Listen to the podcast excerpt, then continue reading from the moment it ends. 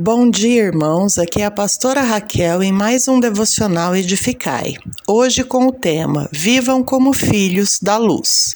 Efésios 5, do versículo 3 ao 20. Aqui, Paulo argumenta que os filhos são como seus pais. Os filhos aprendem pela imitação. Então, Deus é amor, por isso os crentes devem andar em amor. Deus é luz, portanto, os crentes devem andar como filhos da luz. Deus é verdade, por isso os crentes devem andar em sabedoria. Paulo fala sobre o fruto da luz. Três são as responsabilidades decorrentes do conceito de que os crentes são luz no Senhor. Eles têm que andar como os filhos da luz. Antes, não apenas andávamos em trevas, mas éramos trevas. Agora, não só estamos lu na luz, mas somos luz. Devemos viver de acordo com o que somos. Se somos salvos, vivemos como salvos. Se somos luz, vivemos como luz. A luz purifica, ilumina, aquece, aponta direção, avisa sobre o perigo e produz vida. Aqueles que são luz no Senhor devem produzir frutos luminosos. No versículo 5, 9 e 10 você pode observar. Pois o fruto da luz está em toda bondade, justiça e verdade, procurando saber o que é agradável ao Senhor.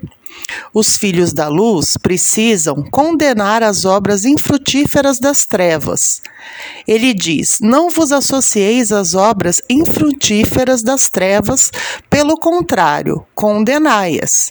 Precisamos não ser cúmplices e reprová-las, ou seja, desmascarar o que elas são, trazendo-as para a luz.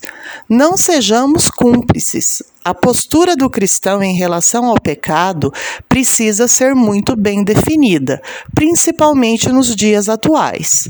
Não podemos ocultar a nossa fé, nem devemos ser cúmplices no pecado dos outros. Muitas pessoas hoje em dia apoiam os erros de membros da própria família ou participam de igrejas que ensinam e praticam coisas erradas, achando que tudo isso é normal.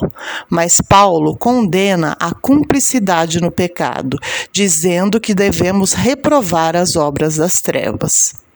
É muito claro como devemos andar na luz, uma vez que passamos das trevas para a luz. Eu quero que você observe os contrastes aqui apresentados. Éramos trevas, agora somos luz. Andávamos no pecado, agora andamos como os fi filhos da luz. Antes tinha, Tínhamos obras infrutíferas, agora temos frutos da luz. Antes tínhamos obras ocultas, agora todas as coisas são manifestas. Antes éramos nécios, agora somos sábios.